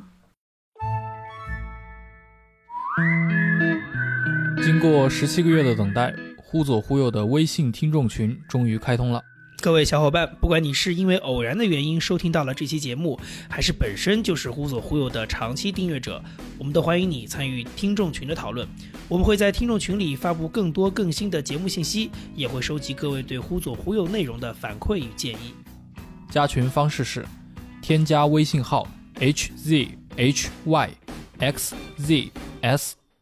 也就是“忽左忽右小助手”这七个字的拼音首字母。注意了，是忽左忽右小助手，这位小助手会将你加进群聊。如果各位喜欢这档播客，欢迎前往各大平台，尤其是苹果播客客户端上进行评分，期待你的参与。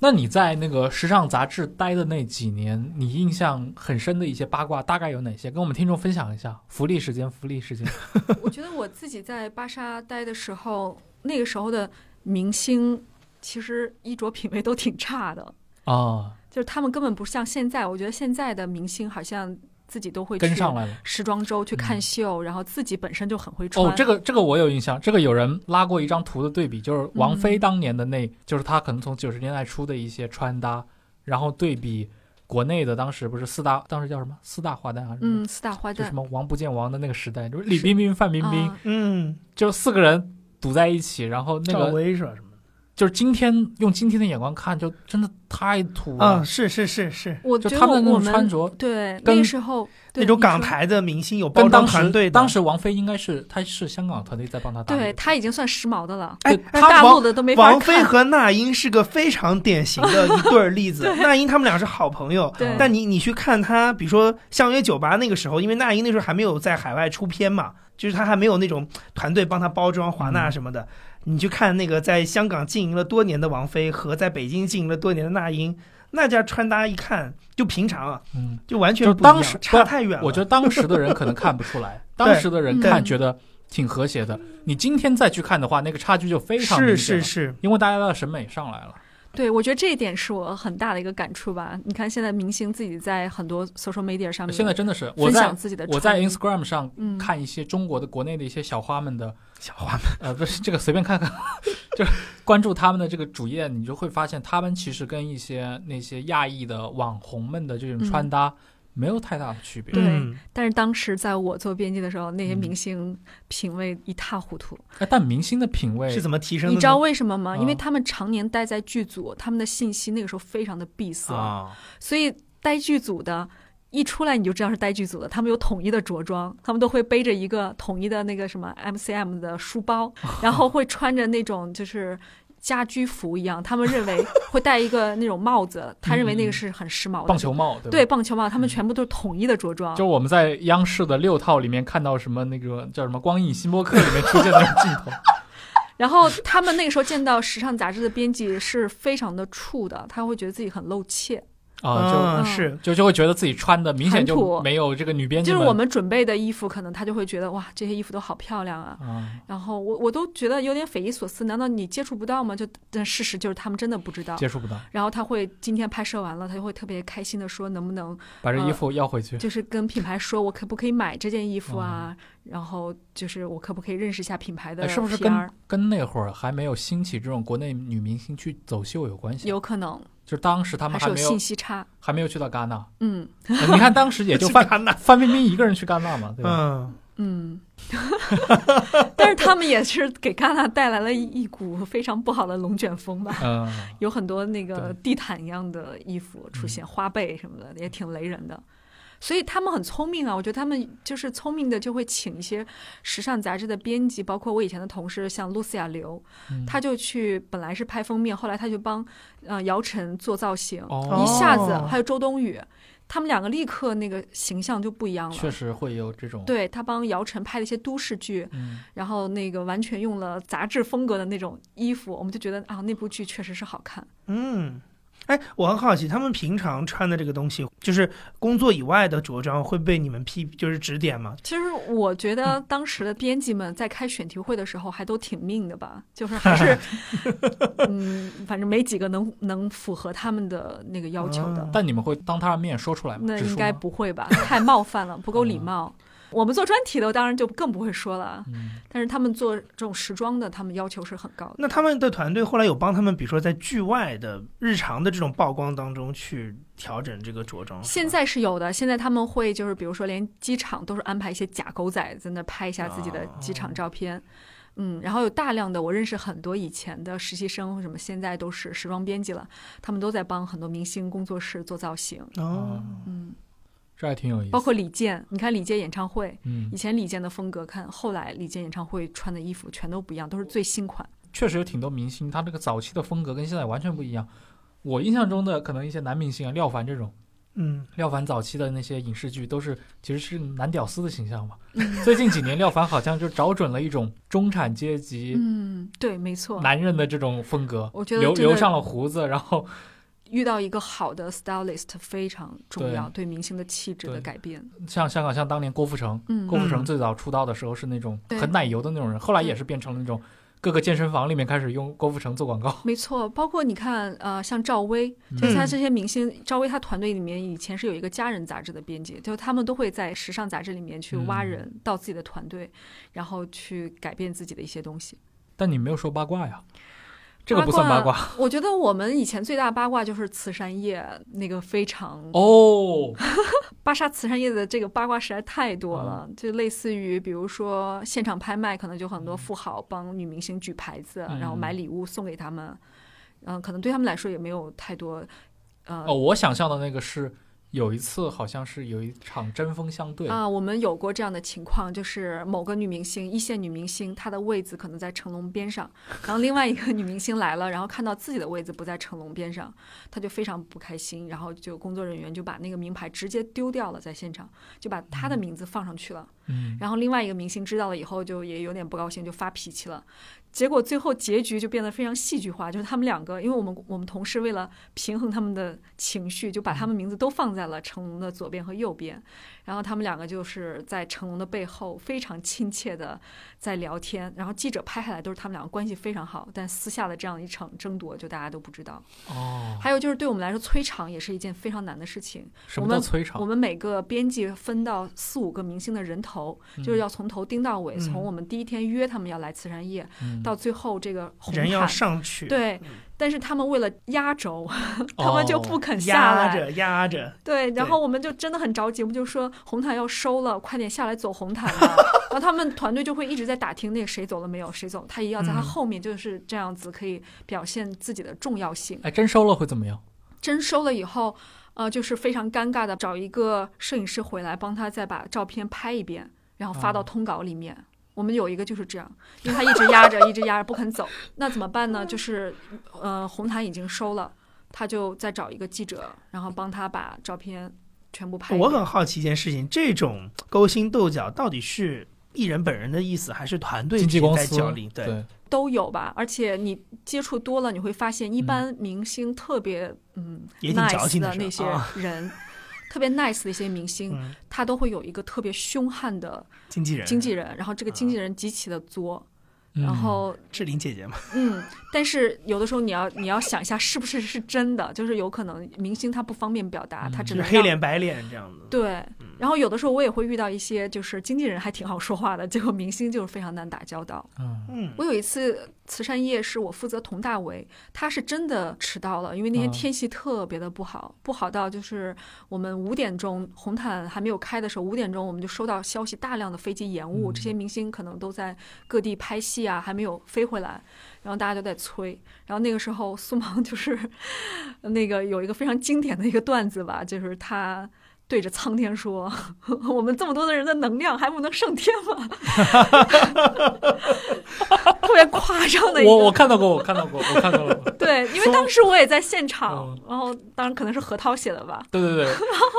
当时是我带着何涛去采访他，我也有非点尴常能尬。嗯反映苏但确苏老实师的性格。对，但是嗯，你不能只是嘲笑他了。但是我觉得是他是一个就是在那个情境下，嗯所以是有具体场景啊他的。把你逼到了那个位置，你箭在弦上，你不得不发，你就是要动用你强大的意念，你要相信这事儿我一定能干成。哎，所以所以为什么他会说那句话？嗯就是是一种自言自语呢，还是说我对你觉们。得他也是在给团队打气，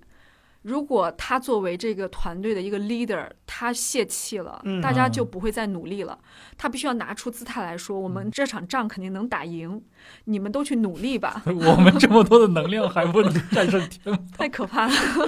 现在后想后来想起来我哎，还好像真的是核桃写的。 对，反反想想正我鸡皮疙瘩 还对，起来反了。反正后来用到那一段素材的时候，就会他塑造的是那种的苏芒的我感觉觉。得可能那个时候我们都也很小嘛，二十四五岁，一些女孩子，然后跟着一个女老板一起工作，然后你的目标也非常简单，就是初入职场，你的唯一目标就是说我要把这事儿要要工作做好。嗯，那老板这么说，那你就认认真真的开始给每一个明星打电话发消息，嗯问他们到哪里了，然后催场就是这样。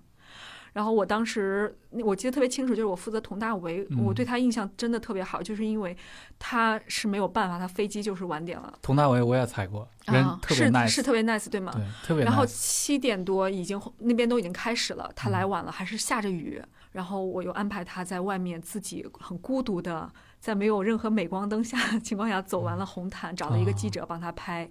而且后来我有一次哎，，我是真的是觉得佟大为他是反正很少见的那种，他、嗯他哪怕第一次见你，他还挺愿意，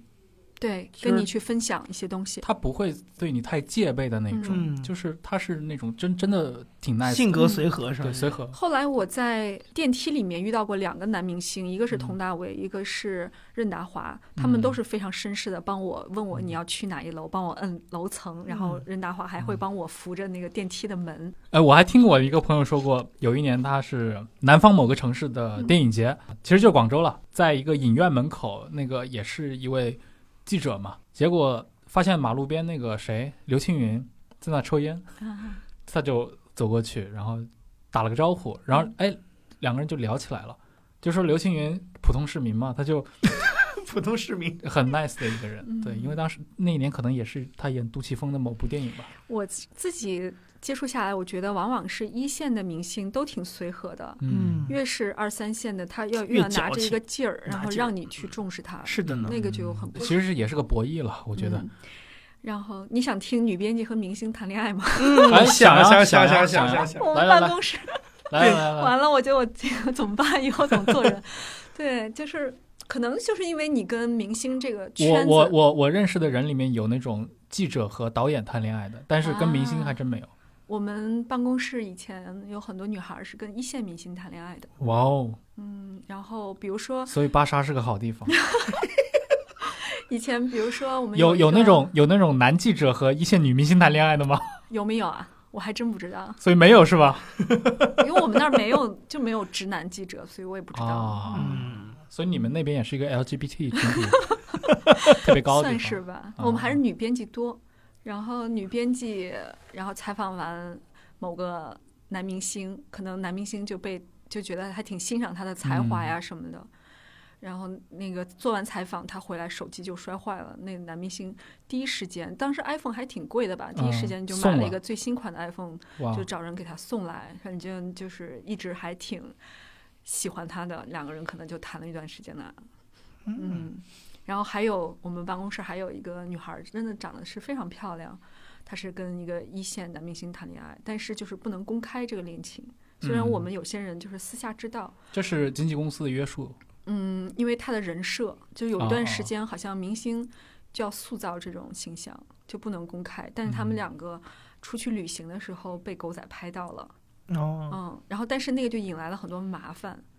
嗯，就是经纪公司永远都会觉得跟明星谈恋爱，然后那个素人那一方一定是心怀不轨，嗯嗯，所以他们两个就是因为这事儿可能也是产生了一些矛盾吧，嗯，嗯，但是其实那个女孩确实没有约狗仔去拍她，哦嗯，会有这样的问题，就可能男明星那方会觉得你是不是故意想对想出名？对，这怎么像一 个呃，但这确婆实，婆恶婆婆一样？经纪公司像恶婆 婆一样，但我觉得这个考虑是贪着我们家的。是是对财，但是后来就是当年那个 嗯林峰不就是吗？嗯，林峰跟那个谁，那个某潘姓的女艺人，但她也没有太出名了，结果不就是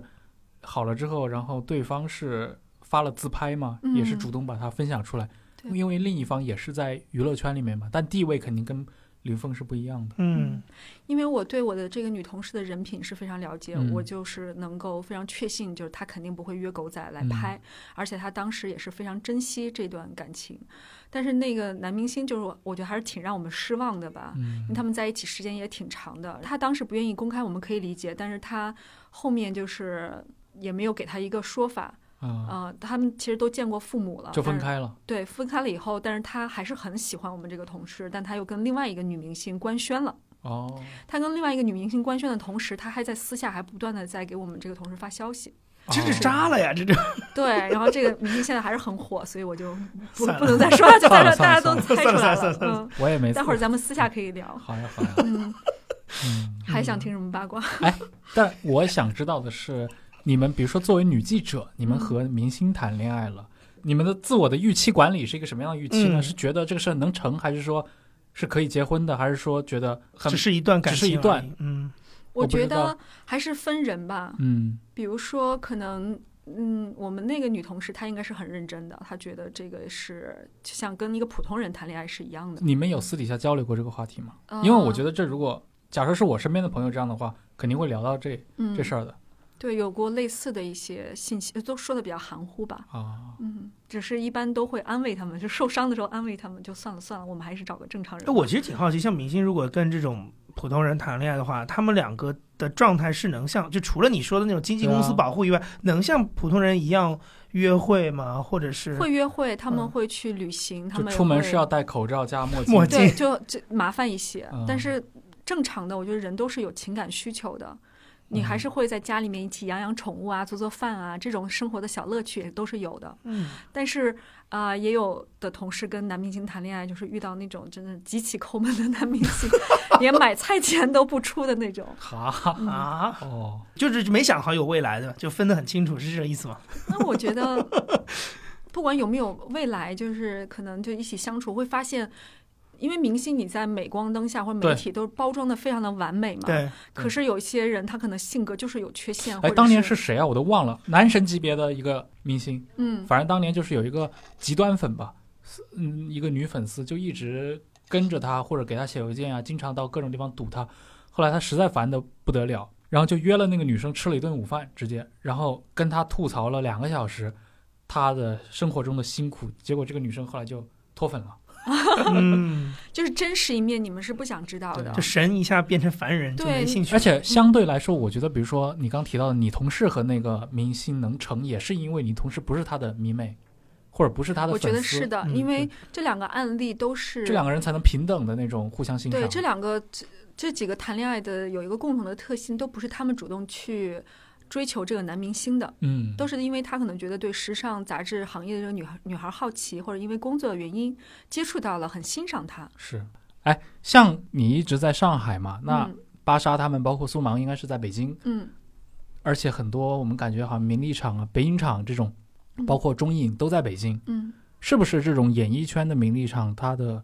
中国内地它核心还是在北京这一那块？肯定的。不，上海没有这种演艺圈的名利场吗？我觉得上戏毕业的那个有一个小圈子但对上戏我感觉他们好像进的是话剧圈之类的这种比较多，对吧？对，而且上海的，你看杨一以前也是电视台的呀，嗯他你们上海的这个圈子好像不太，反正总之给我的感觉跟不太一样。跟我跟杂你讲时尚杂志里面那种，电视我是可以跟你讲的，因为我两边的人都接触过，我可以明确的感觉到，就是北京对上海这边不是那么 care，就是光电视这个媒体嗯圈，在他的眼中，你可能跟湖南这些浙江的台没有太大的区就是别。你是要来拜我的码头的，，对这种感，觉我是代表主流文化的这套东西，你那个就是一个地方的东西，嗯，他不会有这种觉得我需要跟你好像就是平等的这种感觉，没有、这就个。嗯包括像东方卫视，他们也是会觉得这他就觉得一个你是区个地域方性的，台，地方台，这就是这个感，就是这个感觉。他就觉得，哎，我跟这个圈子不熟，因为我的确有过这个，反正有有原来有过这种故事吧，就比如说呃通他过们。台里各种神人，这个格桑应该很啊，清楚。我我就我就直接说我自己身上经历过的就好了，就是比如说我那个时候大学毕业要找工作，那因为我要进媒体嘛，那肯定也会比如说问问看有没有这种可以介绍去的，哎，所我以来你你要说瑞士刚刚的故事吗？不用不用不用说他的故事，哎，就是我也见了好几次。嗯我跟芮成钢还当时就是苏芒让我做芮成钢的采访，嗯，我就给他发消 息那。是哪一年啊？他出事儿之前两年前吧，一零年哦、一零然后一一年的时他跟我说，嗯，他要上封面了。候，我的妈呀 当！时我就，而且我曾经在呃国家大剧院，然后听交响乐的时候也遇到过一次他，啊，他就是非常的，哎，嗯他就是那种二三线小明星那种要争一流的感觉，他特别写在脸。他当时上的。比如说我们去听音乐会，我们都是我们每个人坐着不是对着舞台嘛，嗯你就会发现有一名男子，他穿的也很好，有一哦名他就是对着所有的观众，嗯就是我们不会这么高调吧，就没有人在这个剧院里面那么高调什。么意思？他就为了故意秀一下，我不知道他的目的是什么，然后、啊，就是转头可能比如说换个穿个脱个西装什么的，对，但是他有，他就是持续的是非常长的时间是对着观众的。或者是那种假装就是哎，好像有个朋友从后面过来，他给我打了个电话，在哪儿呢？哪儿所呢？以就我是们每个人都看到了，那是瑞老师。Oh 都发现了为什么？嗯说不定他就想上一次热搜呢。那会儿有没有微博？没有啊， 有他微博，他但可能就是很他如果现在他的很话，享受被对别人注视然，后就默默的有人偷拍发到微博上，然后他就觉得挺好的。对他要的就是被注视，就是哎凝视，这就种我人的们心态真哲的学是家经常说的那个凝凝视凝。凝视凝视，对，就是我觉得可能就是福柯说的，有的人就是要凝视中有存在感。被凝视也是一种对有的人是压力，对有的人估估计就是汲取养分了。对，我觉得他要上封面，可能也是，我觉得他也是在乎就被人看到这件事情。哎。能够想象。哎，你继续说完你的事对儿。，然后我就因为试过很多不同的途径，我后来发现金圈的人跟对上海的媒体确实离得非常远。嗯，对，就是他跟你的预期是完全不同，他就会觉得，嗯，这边的节目、这边的团队跟我一点关系都没有，就是这种感觉。我觉得上海、北京跟上海的这种在这方面的割裂其实挺明显的。哎，但演艺圈呢？演电影啊艺圈什么，的你不觉得发展的好的上海的艺人其实还是要还是要去北北去京？对啊，我认识一些编对剧吧朋友，就中国一流的编剧，嗯比如他就是上海人，他家在衡山路，嗯然后我们会约一顿饭，然后他在约在安福路对面，嗯，我会问他你是不是刚从话剧中心出来？他说没有呀。我说啊，那为什么约在这儿？他说觉得这边比较方便吧。然后我说你难道不经常和上画的人联系吗？他说没有的。他说他虽然是最有代表性的出身上海的编剧，但是他跟上海这个圈子圈子对。没有太多的交集，他更多还是跟北京的在一起。所以我就我其实一直很好奇，像 Papi 酱这种，就是我觉得他就是个非常金圈呃的。典型的典型的，他虽然是一个上海人，也会在视频有很多上海的本地元素，但他就是个金圈的人。嗯对嗯，嗯，我觉得在上海做记者或者做文化，挺容易被边缘化的。是是的，是那的，时候我就属于一个典慈型被边缘化的记者，善业。我们今 天是吐 吐吐槽吐吐槽吐槽吐槽。慈善夜曾经嗯有一年是放在上海，结果那一年的金额是最差的，效果最差。哦，你说到金额这事儿，那那个 GQ 他们做那个对他每年不是都在上海，每年都在上海啊，那是不是它的体量跟当年巴沙慈善夜就不能是有比很大嘛。的区别的？最初的那个明星的体量，我觉得肯定是不太一样。嗯还有就是这两年，你会明显的感觉到媒体开始往上海跑，因为品牌爸爸们都在上海，啊啊都在钱呃来主静导安这件寺事情，那那几栋大厦里嗯嗯面。他不是文化在主导这件事，过去钱是在品主导牌去拜访媒体，现在已经倒过来了，现在嗯媒体都是主动来上海见客户。哎，这个还真是，我们周围有多少原来在北京做媒体的人都跑来上 海了，嗯，哎现在都我搬来上海对了。我真现的在是就是遇到了很多做自媒体的，他们都嗯搬来了。还有就是我经常可以被那个前同事叫出来 见一面，就是因为他们现在都来来上见海客户哦，了。就是以前都是在北嗯这京个是一反过来种了权力的此消彼长。嗯，那真正没落的是不是香港那一块儿？那肯定的。而且大家现在也不觉得香港的还有具有那潮种，了是吧？ 对他那种时髦你，你已经不接受了。对，你看我们其实到现在做到现在为止，好像也没有以没前有说任何的以香前港说风格港女，以前说港女是非常时髦的，嗯你现在在说她的风格很港女，她的发型很港女，你会觉得嗯，很很过时。我觉得是因为一种买办的时代过去了，对因，为当年香港其实他学日本嘛，嗯，对你现在是直接可以，我上海飞到关西嗯，一个半小时，飞到东京三个小时，比去香港还方便。我觉嗯得时尚圈已经被祛魅了，嗯过去的嗯现在可能时尚杂志潮流对嗯潮流圈还在看东京，还在看美国，时尚圈可能巴黎、米兰，对他直接对标一线了。对，而且你也不需要杂志了嘛，对，你对每个人你只要会穿，然后你很有品味，你都可以做一它番。其实是一种下沉化了。对现在那种穿搭博主，就是那种就是我们之前聊过的，像 p o p e 那种嗯嗯嗯嗯嗯，嗯，街头文化，它是那种街头穿搭文化，他不哦时是尚那种精英时尚，对不太对，一样。它不是那种晚礼服的那种时尚对嘛。对，嗯，而且现在富二代也不需要来杂志打工了，富二代自己就可以当博主了。哎嘿， 还真是。 富二代去去佳士得打工了，去搞收但藏是了。我回回来绕绕一个问题，那就是那你觉得原来那套时尚杂志的这套评价体系或者这套东西，还有它的价值吗？嗯，就像那种电影里演的，可能安娜温托尔就可以决定今真年的很全球难啊潮了流的这种个我们之前跟他但是不是？但是我想说的意思是，比如说像你刚才说到，就是餐厅的评鉴这种，它还是有专业的有的有的东西在里面。那时尚呢？如果都是这种分散在各个地方的博主在引领一个小浪潮、小浪潮，那它的质量高吗？就是我想说的这个意思，就我是它觉得那个有评价的质量高吗？有一些博主专业的确实是做的不错的，因为跟过去不一样了。现在有一些博主，就是最早的博主，什么呛口小辣椒这种，就是因为自己长得比较还可以，然后嗯会穿，然后非常的实用，所以他当时就是带领了一波这样的一个风潮。但是现在的很多博主都有专业背景，很多都是现在很多更对细更细分了，对包括现在有一些可能传统时尚杂志不会关注的那种哎，这倒也是，穿搭理，像我其实我在微信公号里面关注了一个号，那个号的博主就真的是把那个 p o p e 那本杂志吃透了的，嗯他对于元素风，对于东京街头文化的那种穿搭理念，他不是跟你讲理论啊，他是嗯从穿搭这一件事情来说，他肯定是把那本杂志真就的是你知道它搭出来的就是原来人家搭出来那样子。对他搭出来的不是一个拙劣的模仿品，他把那个杂志的精髓给吃出来了。嗯，这个在过去可能中国的像时尚系的这套杂志里面，他可能不太会去宣扬这些还东西。蛮尴尬的现在的位置，因为现在非常要借助这些年轻明星们的流量。嗯嗯所以现在很多做潮流视频的人，他都是从 YouTube 上来学嘛。是嗯他是，其实日本那套都已经很过时了，藤原浩什么的都已经是要。你我们今天中午还在跟朋友吃饭，对方已经大放厥词，说什么藤原浩就是一个应该被扔进垃圾堆的人。然后他说，潮流的未来那肯定就在美国嘛。那现在中国的这些潮人就是在学美国的潮流，不过我觉得可能以后杂志会有很多细分的小众杂志会非常好的活哦我下来。我觉得是这样你，看西方就是欧洲就是这样，对的。嗯，然后它越来越针对于那个很精准的一个读者群。本来我觉得可能芭莎在国内成这样的一个气候就很罕见啊。嗯，当时苏芒去开全球主编大会，就中国的业绩都是让全球都觉得不可思议。啊嗯，因为时尚杂志本来就是一个很小众对的一个东西，是怎么到了中国就是变成这么大市场？我觉得还是因为哎，所以他那几年在世界上的话语权如何呢？那芭莎的业绩是非常好的，就中国区的那个生意是非常好的，所以他去开全球主编大会那是非常得意的，啊、嗯，就太夸张了。因为我们是 share 版权的嘛，你可以用什么美国版、英国版的版权，他们也跟着我们买版权。哦然后西方是很喜欢买我们亚洲杂志的那个美容版权，他觉得我哦们连个指甲、连个什么眉毛都做的如此之哦，所精以致，所以这部分是亚洲的版的非强项常对我们这方面一直很强。啊，嗯，嗯，学习到了。 我像我这种所谓的这种理容，最多做到洗面奶程度的人，这其实个完全不懂有点你想，把扎 art 是中国先发明的。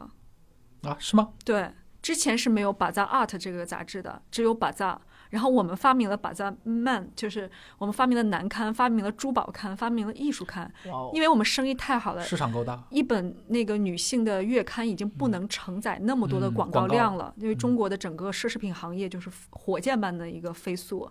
所以我们就可以做出这样的一些内容来。哎，你们那个时代这个行业里面最重要的一些人物是哪些人啊？苏芒老师算一个，小雪应该也是，小雪也算，L 的，啊、那个那个季雨熙算吗？还可以，他也算，它算是一个中美文化的一个桥梁吧。嗯，但是他好像在社交媒体时代就对，对，就对没有声音了。但是他好像私下就他的那些派对，当时挺精彩的。对对对，他会在嗯恒隆广场搞那种对也是那种名利场，就上海的名利场吗。对李东田，哦，哦，是是是是，李东田因为就是跟很多明星吕燕什么的关系都非常对好，对对对对然后哎，哦在他最近是不是开始在 B 站上又发了？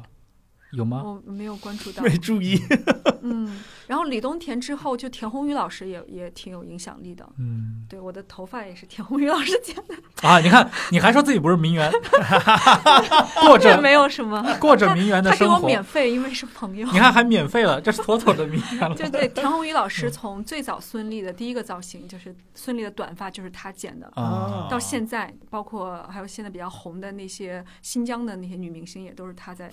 我记热不住热名字。热巴们，对热巴们热热骂巴的渣们嗯发型发型这些造型都是她设计的，毛戈平他们是，哎，这种好早像也年还的有他一们可能点更点早更早更了早一点他，是九十年代，嗯我觉得这些人都是93拓荒者吧，那个时候对对，大家什么都不懂，他就们把都一些是。新的理念真其的，实金宇熙也是那个那一路，就九十年代初就开始在这个圈子你里们面。必须得说一下洪晃老师啊，哦，是的，是的，是的，是的，人家真的就是洪晃黄黄老师，师一腔热 情。不好意思，不好意思，节目聊到这才开始 Q 他，就是洪洪老师有空，我们是要邀请他上《忽左忽右》的。嗯，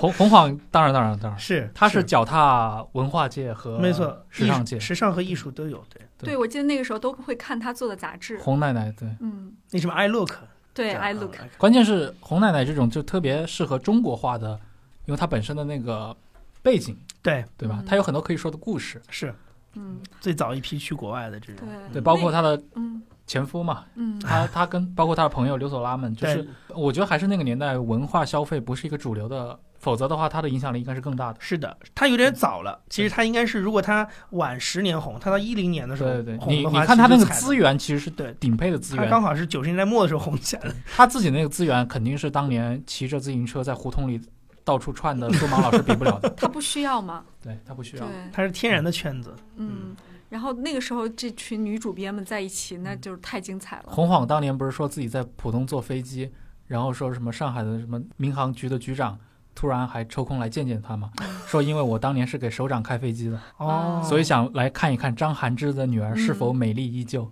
哎呦我的妈呀，这是黑的，嗯，嗯，所以他可能有一点看不上草根出身的人吧，我觉得会是阶级嗯问题。对，前几年姜文拍那个嗯让子弹飞。不不，不，另下一部对他一步之遥对对一嗯步之遥。它里面那出场就很有派头，一口拉丁语还是法语啊，我都忘了。嗯好像是他好像会说法语，对，行啊，那我们今天 我觉得今跟天聊了好多啊，祝宇杰老师聊了这么多 的有的没的啊，谢就谢是把我又重新带回了杂志的那个嗯世界里面，让我回忆起了很多 往昔。重重新把祝宇杰老师定在了做过时尚杂志的耻辱架上。对对对，我觉得今天聊了一下，什大么家时候给我放下来啊？我下一期，下一期给你平反，对吧？以后下一期可以跟祝老师聊聊艺术，再聊聊文学。嗯，对，祝老师在这几个行业里面真的是少见的那种能够跨行业而且做得这么好的人。哦嗯，，谢谢谢谢，我觉也得哦没有那么好。像我自己平时经常跟你有时候嗯吃吃饭聊聊天嘛，嗯我觉得还是有挺多的内容，就时尚以外的一些内嗯容，你可以和我们的听众分享的，包括你在英国的那些嗯，见闻也好。好， 好，好，那我们这一期就先录到这儿，呃，感谢嘉宾，也感谢各位的收听，好我谢谢们大家下期再见。拜拜。拜拜。 you have